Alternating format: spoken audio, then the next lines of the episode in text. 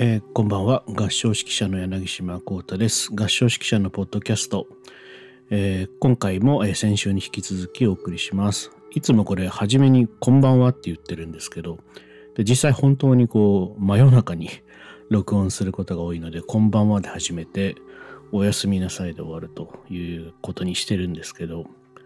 今日は、えー、これを撮っているのがお昼過ぎなのであまりこんばんはって感じではないんですがまあでもなんかこの このポッドキャストは結構雰囲気的にこんばんは感があるような気が勝手にしていますので、えー、今日も、えー、いつもと同じようにこんばんはと言わせていただきました。えっ、と、先週のポッドキャストでお話をしたあの、わからないフェス、ハッシュタグわからないフェスというのが正式な題名の、えー、イベントなんですけれども、無事に、えー、終了することができました。えー、2部構成で、えー、全部で4時間ですね、間の,、えー、あの休み挟んだら5時間にわたる、えー、大変長大な、えー、フェス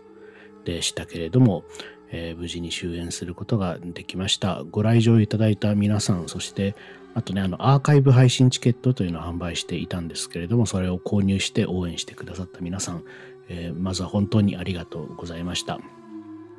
このご時世のこともあるので、まあ、いわゆるね、その演奏会が終わってから2週間、えー、経たないとこう本当にこうね、その経過観察を経ないと本当に終わったという気持ちにもなれないし、まだいわゆる残務処理がまだ山のように、えー、残っていますので、まだあの本当に終わったという感じでは実はないんですけれども、それでも、えー、無事にコンサート自体は、えー、終了することが、えできました、えここまで来れたのも応援してくださった皆様の、えおかげに他ならないので本当に感謝しています。どうもありがとうございました。この企画は、あの、イニツィウムオーディトリウムという動画配信サイト、えー、に出てきてくれる、えー、アーティストたち。で、そのオーディトリウムというサイトは、えっ、ー、と、あの、ここからわからないを旅しようというあのキャッチコピーを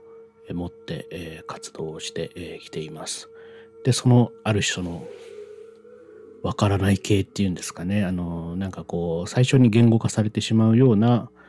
えー、分かりやすさを持たずにあえてそのアーティストたちが本当にそれを面白いとあの自分の内側から思っているような事柄を、えー、存分に出してもらうということですね。でそれをそういうふうな形で集まってもらったオーディトリウムのアーティストたちを、えー、実際のライブ会場、まあ、今回はあの府中のウィンホールなんでライブ会場っていうよりはコンサートホールですけれども、まあ、実際のリアルの場所に集めて演奏してもらったらどうなるかというところで企画したものでした。なので、まあ、きっと面白いことになるだろうなっていう予感はもちろんしていたんですけど、やっぱり実際にこのね、リハーサルであの集まってもらった皆さんの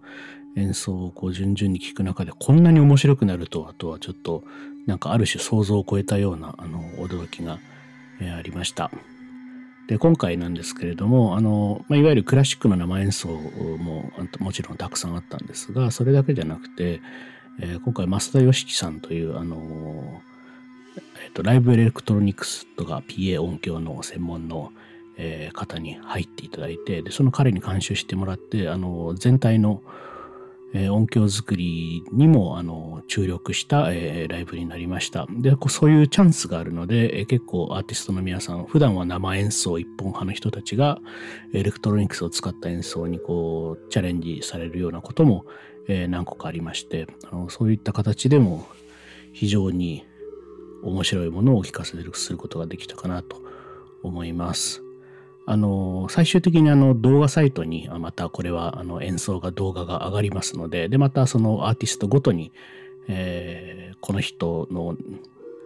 えー、ステージは単品でいくらみたいな感じでこう販売されるので、またその公開の時期になりましたら、ね、ご覧いただければなと思います。あのね、あの最近本当に若手でこれ最近来てるよみたいなあのクラシックの演奏家の皆さんも勢ぞろいですけど、その演奏する作品の内容は他じゃ聞けないような、あの、ここのオーディトリウムで、こう、わからないっていうタイトルつけて、あえて、えー、ここならやってもいいんだ、みたいな感じで、あの、出してくださってる素晴らしい、面白い、えー、唯一無二の内容が揃っているんじゃないかなと思います。ぜひ、楽しみにしていただければなと思います。えー、僕自身は、えー、第2部で、えー、ボーカルコンソートイニツィウムという僕が主催している合唱団がありますけれども、その人たちと、そしてピアノの臼木さん、えー、東さんというデュオと、えー、ナレーションの、えー、バリトンの松平隆さんと一緒に、えー、シェーンベルクのワルシャワの生き残り、松平さんご本人による、えー、ピアノ2台版編曲バージョン、あもちろんあとパーカッションに柳沢さんという方がいて、そういうメンバーで演奏しました。えー、それと、あと、 Vocalconsort Initium 単品で、えー、 Übermalung nach Thomas Tallis、トマス・タリスへの上塗り、作曲はブルクハルト・キンツラー、えー、という方の作品で演奏しました。そんな感じで、えー、生演奏もある種、まあ、先々週ね、あのブラームスとストラヴィンスキーの、えー、コアシンフォニーを、えー、同じ場所で演奏しましたけど、えー、先週もそんな形でイニツィウムと生演奏を楽しむことが、えー、できました。なんかそれはやっぱりこうこの状況ねだからもちろんこれを開催するというところに、まあ、たくさんの苦労があったわけですけれどもやっぱこういう生演奏が、えー、行えたということ自体それに関してはやっぱりすごく幸せなことなんだなっていうことを改めて、えー、感じている、えー、次第です。そしてですねこれが終わってしまうとえー、というか終わってしまったわけで、これから本格的な、えー、巣ごもり時期に私は入っていくことになります。私が、あの今持っているというか担当している合唱団は、ほぼ全部オンラインの方に移行しました。少なくとも今月中はもうそれしかないので、あの対面で合唱を指導する、あるいは演奏会をするみたいなのは、すごく先の話になっています。まあ、まあね、それはそれで、まあ、ポジティブに捉えて、こういうやり方でないとできないことをっていうことを、まあ、考えるっていうことにもちろんなってきますよね。なんかもはや まあ、いいのか悪いのかわからないですが、この、なんか世の中の状況に、えー、ブンブン振り回されながら、えー、いろいろなやり方を変えながら、あの、時間を過ごしていくということ、それ自体にはかなり慣れたし、ある種タフになった、自分がいるのかなっていう気もしております。ただまあ毎回同じことをやってただズームになったとかただ YouTube で配信になったとかそういう形の変化だけではあの面白くないなっていうかもうなんかそれを変えるだけのことには、まあ、正直なところ飽き果てているので、えー、またねその内容の中でちょっと新しいことを取り入れていったりまあ、あるいはこのやり方でもこういうところまであの突っ込んでいけるんだみたいなことを今ちょっといろいろイメージしているんですけれども、いろいろ準備もしているんですけれども、えー、そういうことを実践してみて、今こんな感じだよみたいのを多分次回のポッドキャストでお話しできるかなと思ってます。結構いろんな計画があります。あとは、今度、これから僕自身にとってですけれども始まる大変新しいこととしては、えー、指揮者ではなくて歌い手側の活動として、えー、来週の、あ、じゃない、来月の10月22日金曜日、えー、が公演なんですけれども、ボーカルアンサンブルカペラというあのプロフェッショナルのルネサンス音楽をメインの取り組み対象とするボーカルアンサンブルですね。そこのあのメンバーの一人に今回入れてもらって乗ることになりました。10月22日に東京カテドラル、えー、大聖堂で、えー、演奏します。ジョスカン・デプレのモテットをたくさんたくさん演奏します。あの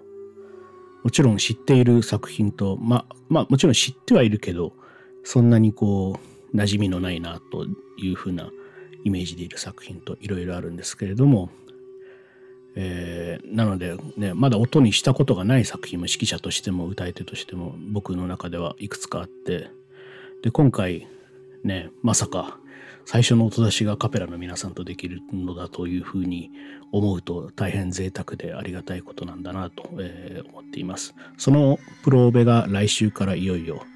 始まってくるので今楽譜がねもちろん全部いわゆるクワイアブックの定量記譜法のあの楽譜ですので、それをこうじっくり眺めながらどうしたものかと思いながら頑張っています。で、僕もいきなりここに参加するってなると、ね、あの、自分の準備だけじゃどうにもならないので、今ちょっと、えー、こっそりですね、あの、いろいろな複数の、えー、こちらの道を行っている先生に教えを請いながら、えー、挑戦をしているというような状況です。なんか、なんかそれがすごく、僕にとってはすごく何か、この日々の、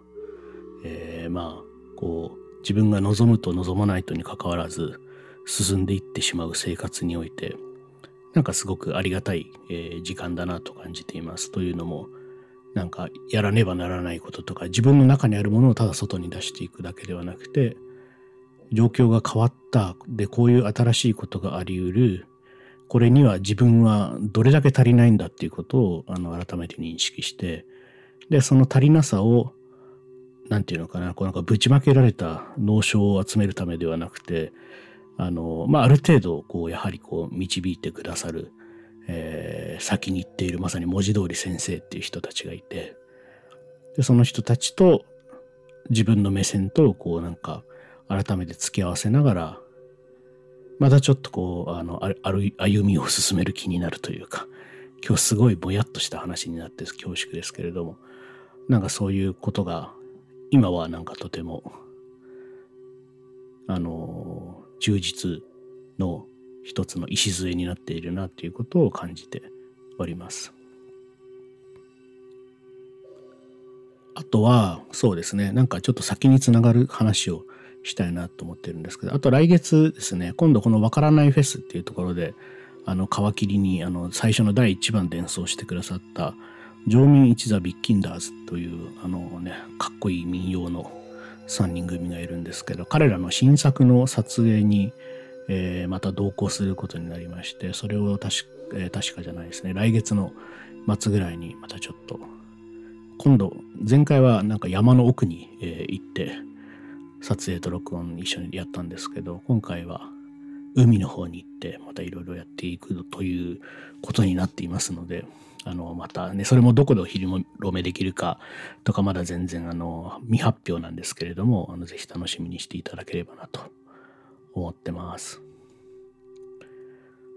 あ、そうだ。あと、すごい、僕的に完全に私的に大切大切な出来事としては、あの、ついに指揮者の衣装をちゃんと作ることにしました。あの、これまで普通にね、あのー、普通の紳士服店で買ったジャケットなりズボンなりで出てたんですけど、最近体のサイズがすごく減ってきていることもあって、で、まあ、ずっとね、かねてから、あの、やっぱり自分の体にフィットした、えー、腕、動きをあのある程度許容してくれるような衣装が多分指揮者にとって大事なんだなっていうことを、まあ、僕自身も思うしででいろんな先輩方がアドバイスしてくださったのでちょっと衣装を作ることにしてその先輩のつてを頼ってですね、えー、この前打ち合わせに、えー、行ってきました。すごい楽なんか自分が思っていたよりめちゃめちゃ楽しみだしなんかそのなんか自分が身につけているものの何て言うんでしょうね何か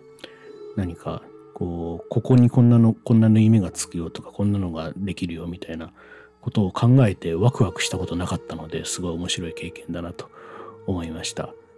それはね、それはあの来月か再来月かな？11月だったかな？ぐらいにこう完成品がおそらく見えるだろうということで、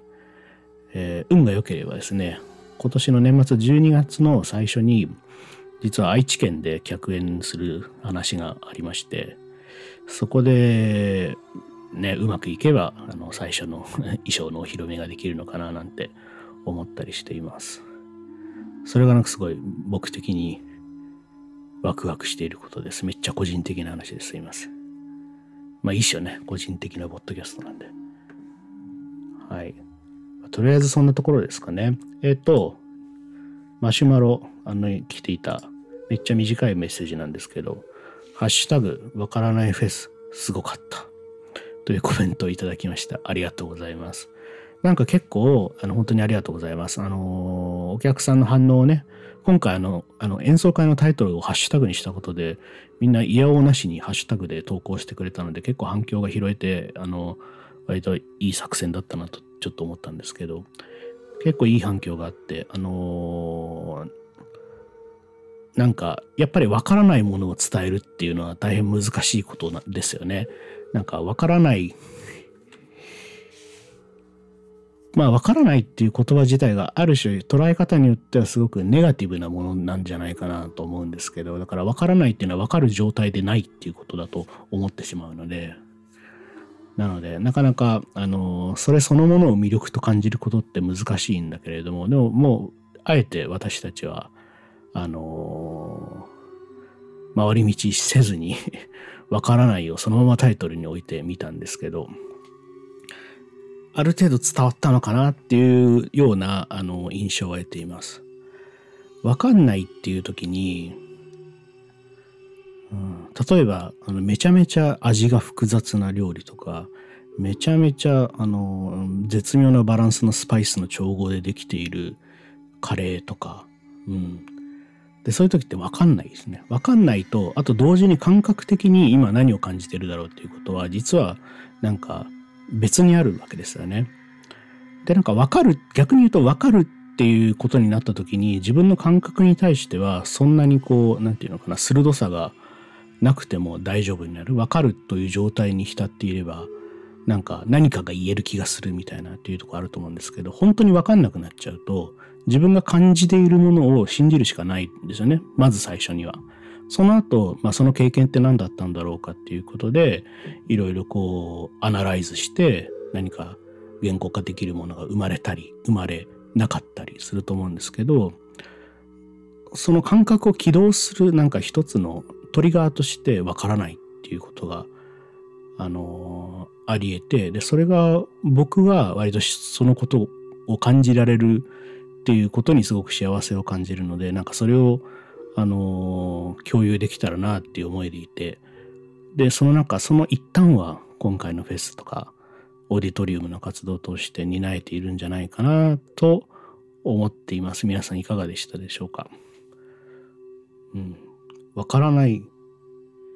ていうことをなんかそうその始まるきっかけなんですよね。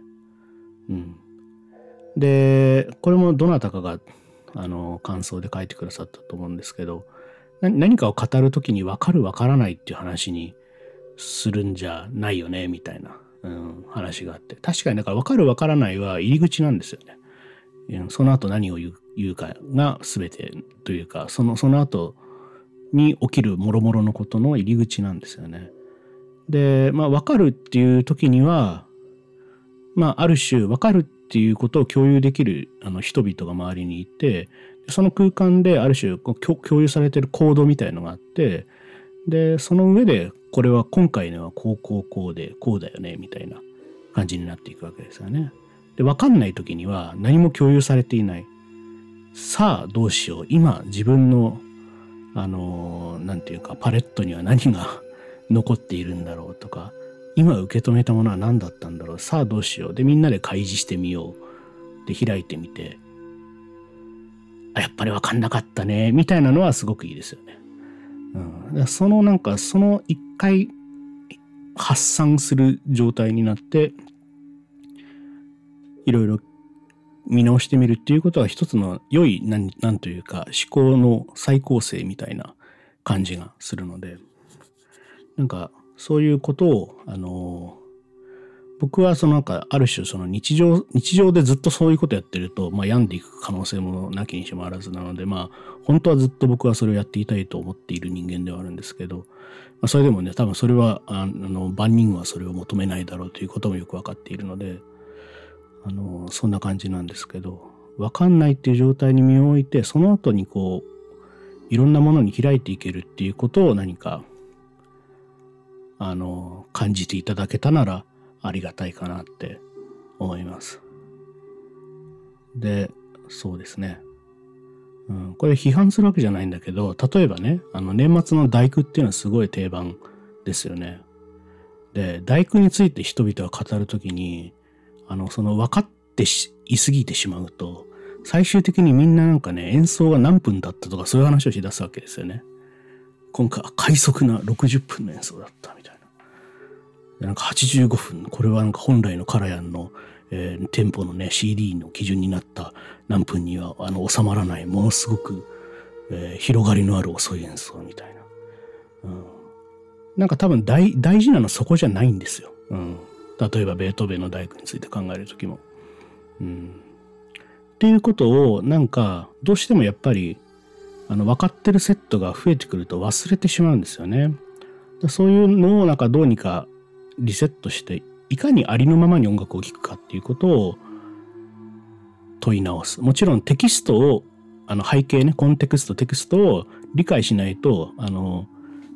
あのなんていうかな入っていきようがない音楽とか芸術っていうのはまあまあありますよね。てか西洋の芸術っていうのはそういうもんだと思うんですけどそうだとしても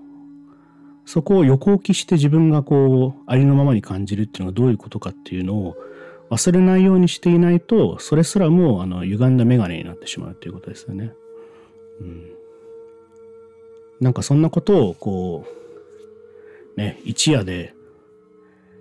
表現するのはすごく難しいのかなって思うんですがなんか常に僕はその何というか音楽活動をそれはのオーディトリウムの主催とかではなくて音楽家として取り組む時にはいつも考えていることかなって思います。でそういうことがまたアウトプットできるようになるようにまたこのね